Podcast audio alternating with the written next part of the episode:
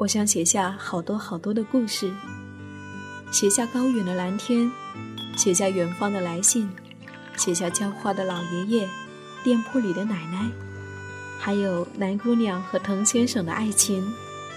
我想写下亲爱的生活，写下这一切正在生活里发生的朴素、善良和美好。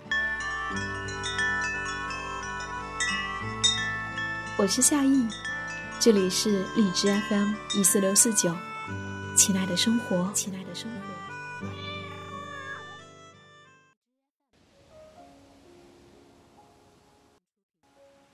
嗨，亲爱的耳朵，你好啊！我是夏意，夏天的夏，回的意，很高兴又和你在一起。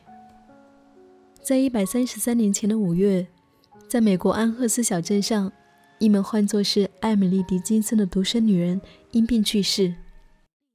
人们才惊讶地发现，他生前竟留下了一千七百多首未发表的诗歌。很快，这些诗歌像火一样在大地上的心灵深处燃烧了起来。人们在他的诗歌里看见了真理、爱、死亡、自然、永恒与无常。后来，艾米丽·狄金森被视为是二十世纪现代主义诗歌的先驱者。成为美国最富传奇性的伟大女诗人。二零一九年五月三十号，我写下这篇日记，我想要和你分享。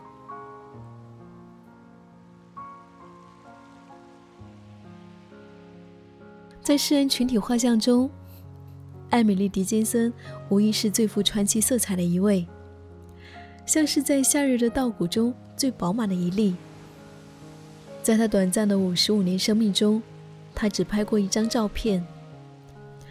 那是在十四岁时，在父亲的坚持下完成的。他说：“我不愿让自己困在木框里，除非是诗行的框框。”在宗教盛行的十九世纪，无论在学堂、小镇上，还是在生活中每日相伴的亲人，人们几乎无一例外的都接受了基督教的洗礼。只有他选择了留在反叛的阵营。当牧师来到艾美丽江为他的父亲做洗礼时，屋子里的每个人都跪了下来，头颅朝下，唯独他正襟危坐，像是什么也没有发生。他对上帝的号召保持怀疑，在心里面，他跟朋友说：“我很好奇，这是真的吗？这样的神圣。”这样奇迹式的改变真是奇怪，我从来没有感受到。当强大的世俗力量和真实的心声产生冲突的时候，艾米丽选择了后者。不仅仅是在信仰的问题上，在其他方面也是如此。世俗的种种规范到了她这里都不再受用。她终生未婚，从青年时代起。她更是几乎如女尼般闭门不出，整日穿着一袭白袍，直到死亡的时候也没有离开过她父亲的家。无疑，在小镇上，艾米丽·狄金森成为了一个异端，邻居们纷纷议论起这个行为奇怪的女人。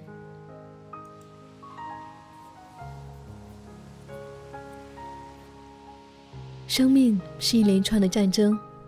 没有人知道，甚至是朝夕相处的亲人也不会理解。在艾米丽的内心深处，诗歌才是真正属于她的宗教。它总是在无时无刻间涌来，以一种巨大的能量将它摄住。在做针线时，在做面包时，在花园里照顾花草时，在无休无止的家事中，艾米丽的心神。总是被诗歌拉了过去，他匆匆地跑到书桌一角，在随意拿来的小纸片上，把那些捕捉到的诗句倾泻而出。到了夜里凌晨三点，当整个世界都在沉睡时，他手执一盏烛火，坐在窗前一角，欢快地写着他的诗歌。烛光摇曳，照亮的是他那一颗孤独又热烈的心。写诗才是他生命真正的热情所在。他在秘密的日记中写道：“许多人将生命托付给神，我却将我的生命托付给诗歌。”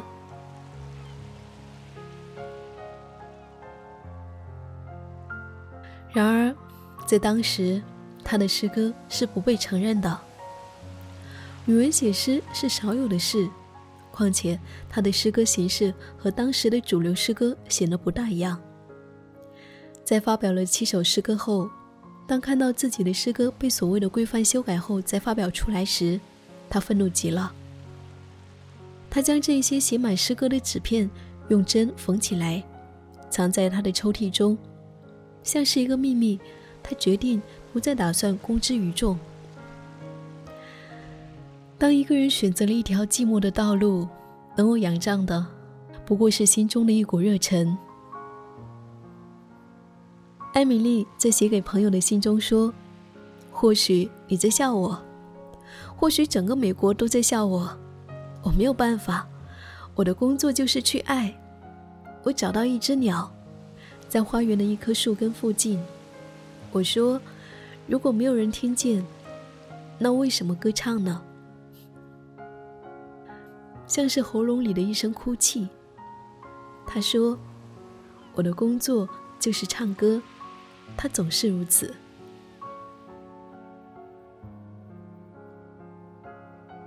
在艾米丽·狄金森的一生中，因不遵从世俗，他被人说成是疯子、异端。艾米丽说：“那些人不知道，疯狂可能是智慧神圣的伪装。一点疯狂让受困的心灵得以暂时放松。每个人都可以由自己的角度来看世界。”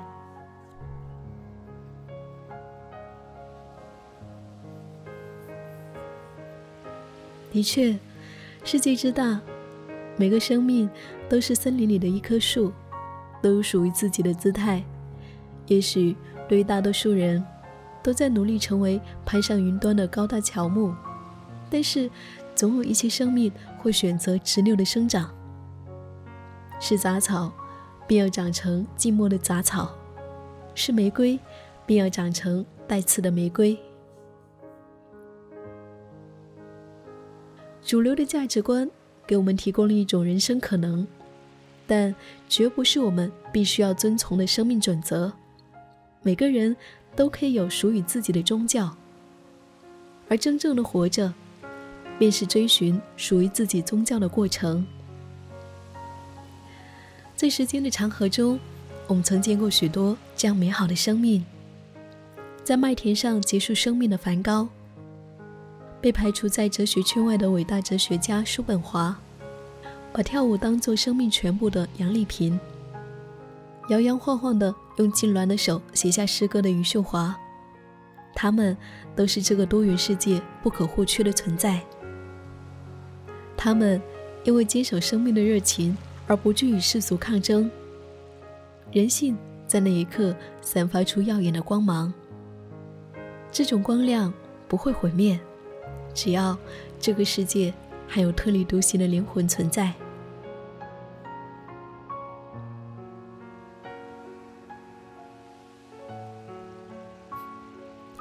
当一个人选择了独立，便也宣告了与大多数人的不同。这一路也需要经受更多不解、寂寞，甚至生命的不断告白，就像是西西弗斯，在古希腊神话中。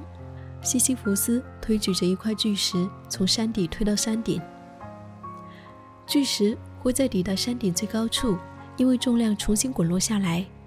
西西弗斯总是会返回原地，再重新的把巨石推到顶峰，周而复始，直到生命所有的力气耗尽，死神降临。许多人会说，西西弗斯是个疯子、傻子，他在做无用功。可是，又有谁知道？也许在日复一日的托举中，在一步一步真实踩过的土地上，西西弗斯早已在心中建筑了一个独属于他的精神世界。他甘之如饴，不问西东。对于我们自身，面对这如露水般短暂的生命，我们又应该如何在各种“你应该这样，你应该那样的”声音中做出选择呢？你会选择跳进那规规矩矩的命运，还是会选择起身，手执一盏烛火，跟随那来自心灵深处的召唤，顺从他，忠于他？艾米丽·狄金森喃喃地说：“倾听自己的灵魂，耐心些。延迟的梦一旦完成，一定很美丽。”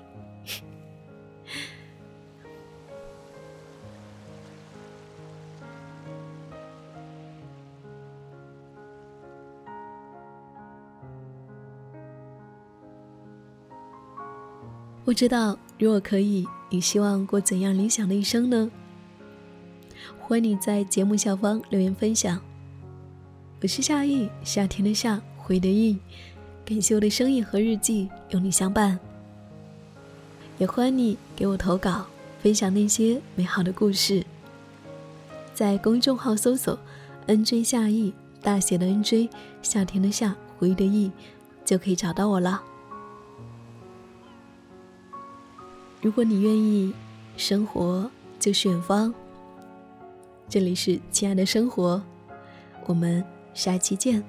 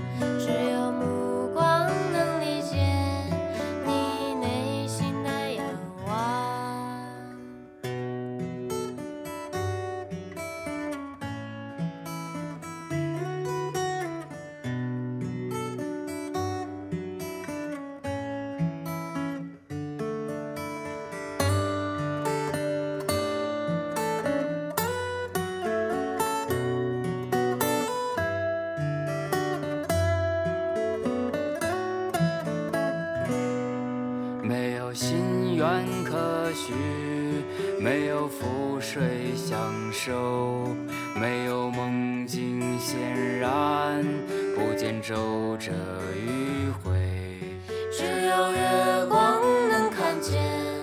你在静静的看着他。